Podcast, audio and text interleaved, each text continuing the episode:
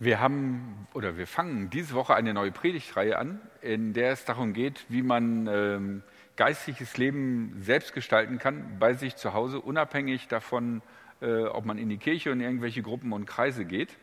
Haben wir vor Corona geplant, weil wir gedacht haben, das ist eigentlich eine wichtige äh, Eigenschaft, die man haben sollte.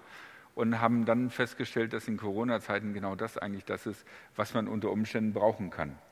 Und äh, wir haben das äh, nach einer Vorlage gemacht. Das heißt, wir haben ein Buch uns ausgesucht, wo wir gedacht haben, da sind viele wichtige Themen drin. Das ist ein relativ älteres Buch, also so aus den 80ern. Manche halten das vielleicht für neu im theologischen Kontext. Andere würden sagen, boah, das ist aber echt schon ganz schön alt irgendwie. Hat ein neues Cover. Ähm, Richard Foster, Nachfolge feiern. Und bei der Vorbereitung haben wir also dieses Kapitel über das Gebet genommen und dabei sind uns zwei Dinge aufgefallen, über die wir äh, gedacht haben, darüber müsste in, in diesem Gottesdienst was vorkommen. Und der eine Aspekt ist die Begegnung mit Gott. Das ist sicherlich für Christen oder überhaupt für religiöse Menschen immer ein ganz herausforderndes Thema. Wie begegne ich Gott? Aber ich glaube, das ist heutzutage noch ein bisschen komplizierter geworden. Denn wir sind heutzutage alle ähm, Menschen, die in gleichzeitigen Kommunikationsereignissen leben. Wir sitzen vielleicht am Schreibtisch und müssen was Wichtiges arbeiten, aber da stellt das Telefon. Dann macht es Bing und es kommt eine neue E-Mail. Und dann denken wir, ah, dann gehe ich das Telefon ran, lese ich die E-Mail äh, und dann schon wieder eine SMS von, von zu Hause. Ähm, hat mein Handy gerade vibriert? Kennt ihr das auch? Dieses, dieses, Gefühl irgendwie, ihr redet mit Leuten, auf einmal habt ihr so, so ein komisches Muskel, Muskelzucken an eurem Oberschenkel und ihr fragt euch, vibriert oder nicht. Und die zweite Frage ist, ist es wohl was Wichtiges oder wieder, wieder nur so eine dumme Nachricht von Facebook? Und manchmal guckt man nach und es war wichtig, meistens, bei mir zumindest ist es dann so, dass ich denke, ja, shit. Wir sind optisch herausgefordert. Überall äh, prangen Plakate, überall sehen wir Sachen oder so. Ich sehe zum Beispiel mich jetzt gerade, wie ich hier den Arm hebe und jetzt sehen, weil ich äh, einen Monitor da oben habe. Wir sind akustisch herausgefordert, überall biebt's, bingt's und so. Man fragt sich manchmal, war das jetzt mein Handy? Wem war das Handy, das da gerade gebimmelt hat? Und äh, wie gesagt, dann auch noch sensorisch, wenn es anfängt zu vibrieren und man sich fragt, was ist es?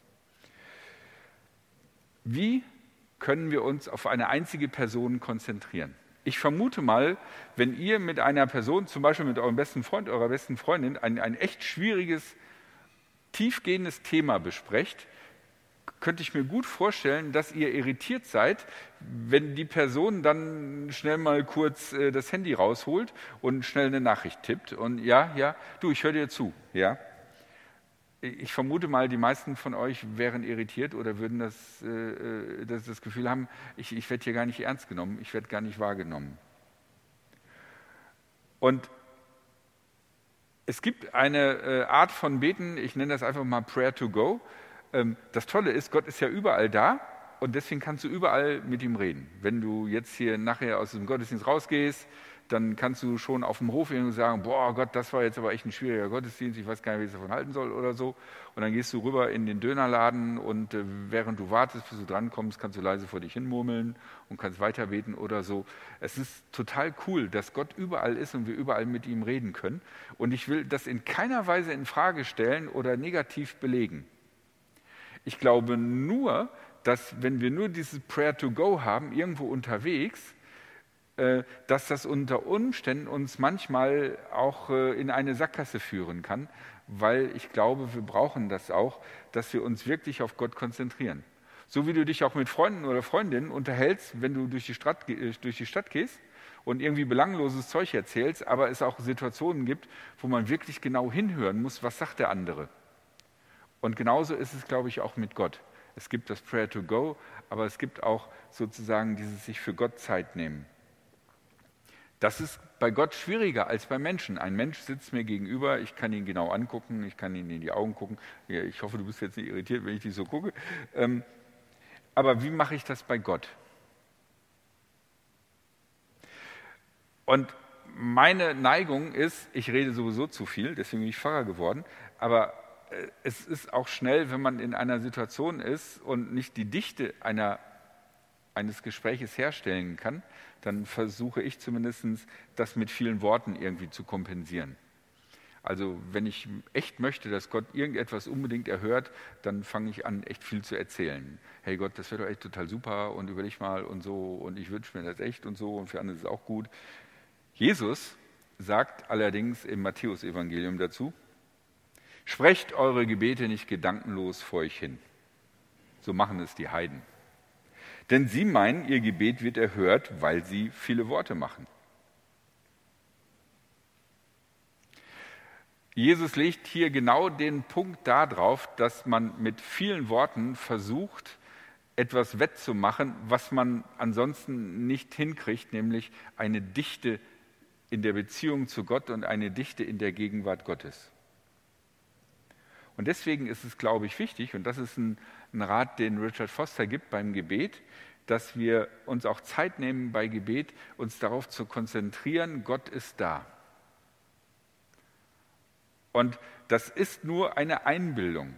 Aber es ist eine hilfreiche Einbildung, dass ich mir zum Beispiel vorstelle, Gott ist jetzt hier in diesem Gottesdienst. Und das hilft mir und Gott sitzt auf dem roten Stuhl. Und ich stelle mir jetzt einfach vor, Gott sitzt da auf diesem roten Stuhl, direkt hinter der Nele und, und, und guckt, was ich hier so mache. Und äh, hat sich einfach dazugesetzt und hört jetzt. Sieht die Leute hier, nimmt wahr, was ihr so denkt.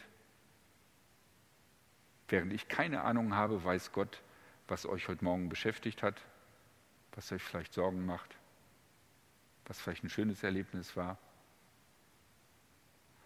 Und dadurch, dass ich sozusagen mir vorstelle, dass Gott da ist, wird Gott nicht realer in dieser Welt, aber er, es ist für mich nachvollziehbar, für meinen Verstand, dass Gott da ist und, und dass Gott gegenwärtig ist. Und vielleicht ist auch noch ein Gedanke sehr wichtig, den Jesus auch im Matthäus-Evangelium gleich hinten dran sagt. Er sagt, denn euer Vater weiß, was ihr braucht, noch bevor ihr ihn darum bittet. Das heißt, wir haben hier einen Gesprächspartner, den wir nicht erst überzeugen müssen von unserer Situation, sondern der schon eine Ahnung hat oder eine sehr gute Vorstellung davon hat, was uns gerade beschäftigt. Manche Zuhörer, denen erzählt man was und dann verstehen die das vollkommen falsch. Das kann dir bei Gott nicht passieren. Gott sitzt da auf dem roten Stuhl und weiß, was ich jetzt gerade äh, heute Morgen noch so über diesen Gottesdienst gegrübelt habe und wo ich unsicher bin. Kann ich ihn also so wahrnehmen, wenn ich mir richtig Zeit nehme für Gott? Kein Prayer to go, sondern, wie soll man das nennen, Prayer to stay oder so, keine Ahnung. Ähm, mich, wenn ich mich auf Gott konzentriere kann ich wahrnehmen, dass Gott, wenn er mir gegenüber sitzt, dass Gott schon weiß, was mir wichtig ist und was mir auf dem Herzen brennt. Und Gott eine Wahrnehmung davon hat. Das ist eine Möglichkeit, wie man sozusagen in seinem persönlichen Gebet äh, versuchen kann, ähm, die Beziehung zu Gott intensiver zu, leben und intensiver zu wahrzunehmen, indem ich mir deutlich mache und mir Zeit nehme, mir vorzustellen, Gott ist jetzt hier bei mir, neben mir oder gegenüber von mir. Der zweite wichtige Aspekt. Und das ist, glaube ich, eine Sache, die uns alle treibt, auch wenn wir vielleicht das nicht offen zugeben. Das eigentliche Entscheidende bei dem Gebet ist ja, was muss ich machen, damit mein Gebet endlich erhört wird? Ist das nicht ganz versteckt eigentlich die, die wichtigste Information, die wir alle hätten? Was muss ich machen, damit mein Gebet erhört wird und ich endlich, keine Ahnung, ey, eine Million im Lotto gewinne, irgendwie ein Mensch, der mir sehr lieb ist und dann fängt es schon an, nicht mehr lustig zu werden, vielleicht gesund wird oder ich aus einer Notsituation befreit werde oder sich endlich eine Tür öffnet und ich in meinem Leben weitergehen kann. Was muss ich machen, damit mein Gebet erhört wird? Wir haben in den letzten Wochen davon erzählt, dass wir äh, Kameraequipment kaufen und das Kameraequipment ist angekommen, wir haben es montiert. Wenn ihr mal euch umdreht und da oben guckt, da seht ihr so einen weißen Pickel. Das ist so eine raffinierte Kamera, die kann nach links und rechts schwenken, nach oben und nach unten und die kann ranzoomen. So, dass man, oh, irgendwie, also äh, ich habe festgestellt, äh, dass ich meine Augenbrauen noch mal ein bisschen nachschneiden muss. So genau kann die, äh, kann die mich machen.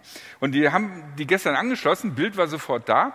Aber was nicht geklappt hat, ist, dass wir das Ding steuern konnten.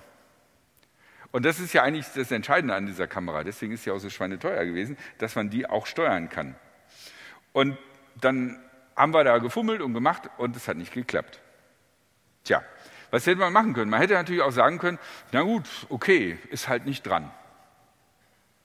Vielleicht denkt die Kamera für uns, dass es gut ist, wenn wir diesen Gottesdienst nicht mit einer steuerbaren Kamera äh, machen, sondern dass es einfach ein bestimmtes Bild gibt und gut ist. Und da muss man sich halt immer so hinstellen, dass man genau in der Mitte der Kamera ist. Ähm, könnte man machen. Aber wir haben das nicht gemacht, sondern wir haben gemacht und getan. Wir haben in die äh, Gebrauchsanleitungen geguckt, die man zum Glück im Internet runterladen kann und haben dann festgestellt, dass man die Kamera nicht über die Stecker, die wir versucht haben zu kaufen, äh, die wir gekauft haben, die nicht funktioniert haben, sondern äh, dass man die auch über eine andere Schnittstelle anregeln kann. Dann haben wir die Kabel verbunden gemacht, getan, ging immer noch nicht. Und dann haben wir festgestellt, dass dummerweise in der Kamera noch RS232-Schnittstelle angegeben war, obwohl es natürlich RS422 war. Und danach lief es.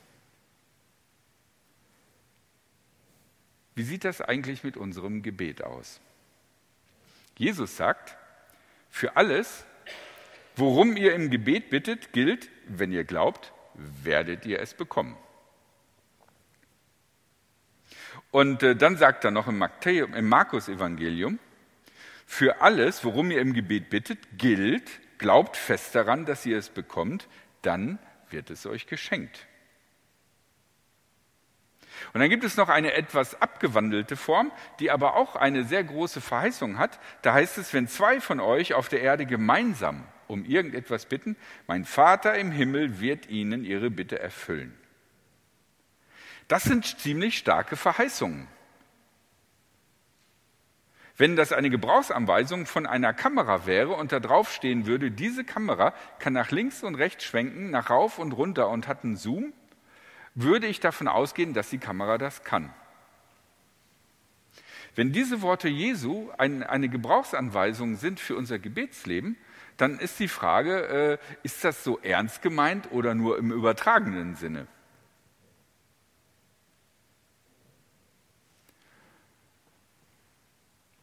Wenn ich das machen würde wie bei der Kamera, dann würde ich sagen, okay, starke Verheißung, ich gucke mir mein Gebetsleben an, okay, keine Bildübertragung, keine Wunscherfüllung. Was ist das Problem? Ich muss da jetzt rangehen, irgendwas ist gestört in meinem Gebetsleben und ich muss rausfinden, woran es liegt. So wie wir uns auf die Suche gemacht haben, warum die Steuerung der Kamera nicht ging. Aber wenn ich ehrlich bin, und vielleicht ist es nicht nur bei mir so, aber bei mir ist es so, ich muss ganz ehrlich sagen, ich eier da beim Gebet ein bisschen rum. Manchmal, wenn ich für Sachen bete, die ein bisschen komplizierter sind, dann formuliere ich das Gebet schon so, ähm, also Gott, ähm, möchtest du vielleicht äh, unter Umständen, ich könnte auch verstehen, wenn du dann nicht so der Meinung bist oder so. Das heißt, ich formuliere in mein Gebet selber schon sozusagen äh, so, so eine Rücktrittsversicherung. Und, und, und gehe schon davon aus, ja, es wäre super, wenn das klappen würde, aber ja, ich meine, ich kann es auch voll verstehen, wenn nicht. Aber das passt nicht zu den Aussagen Jesu. Die, die, die Aussagen Jesu zum Gebet sind, sind sehr massiv. Ich persönlich hätte mich nie gewagt, diese Frage so radikal zu stellen, aber Richard Foster stellt diese Frage in dem Buch so radikal, indem er sagt, funktioniert dein Gebet oder ist dein Gebet kaputt? Also hast du eine Gebetserhörung bei Gebeten oder nicht? Und wenn du das nicht hast, was tust du, woran arbeitest du, damit das kommt? Ich muss ganz ehrlich sagen, in meinem Gebetsleben fehlen zwei Dinge. Das eine ist, dass ich ganz ehrlich sagen muss, ich traue mich nicht, was radikal Großes zu beten, sondern immer nur so kleinere Sachen, so abgeschwächte Sachen. So Sachen, wo, wenn ich ehrlich bin, es auch nicht schlimm ist, wenn es dann nicht so ist. Und bei den ganz großen Sachen denke ich so, okay, wenn es Gott will, dann wird er es sowieso machen und wenn er es nicht will, dann macht er es nicht, dann hilft es auch nicht, wenn ich bete. Aber das ist doch eigentlich eine sehr resignierende Einstellung vom Gebet. Und deswegen glaube ich, dass es gut ist, darüber nachzudenken. Und falls ihr denkt, ja, so ein bisschen läuft das bei mir auch so wie beim Ralf, dann glaube ich, ist das für uns eine Sache, die dran ist. Sich zu überlegen, wie bete ich eigentlich und was sind meine Gebetsanliegen. Und das Zweite, was ich glaube, was auch ganz wichtig ist, was auch in diesem Buch deutlich betont wird, ist, natürlich tut Gott etwas nicht, was gegen seinen Willen ist, von dem er denkt, dass es nicht von Vorteil ist für möglichst viele Personen. Und deswegen gehört, wenn wir beten, auch immer die Frage dazu, was willst du Gott eigentlich? Und diese Frage kann man auf zwei Arten stellen. Die kann man auf die Frage stellen, okay Gott, ich hätte da ein sehr wichtiges Anliegen, aber ja, wahrscheinlich findest du es sowieso doof. Dieses Resignierende.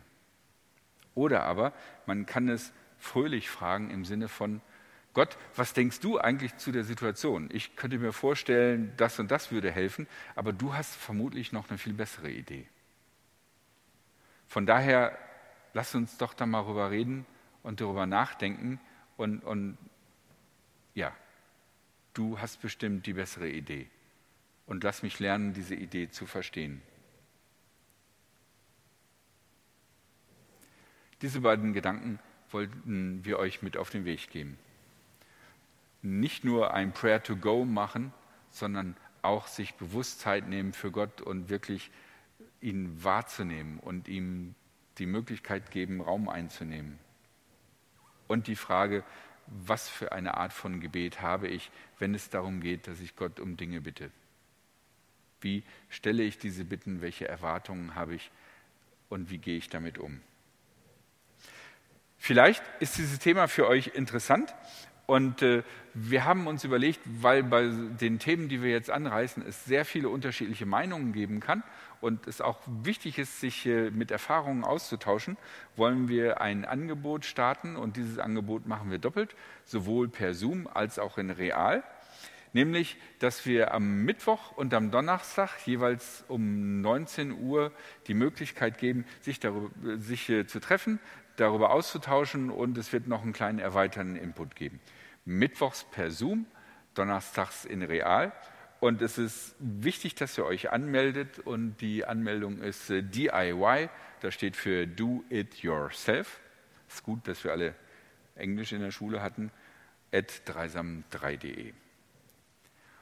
Und jetzt nimmt das Musikteam das Thema dieser Predigt voll äh, auf, denn das Lied heißt, wenn ich mir das nicht falsch notiert habe, schick dein Gebet zum Himmel.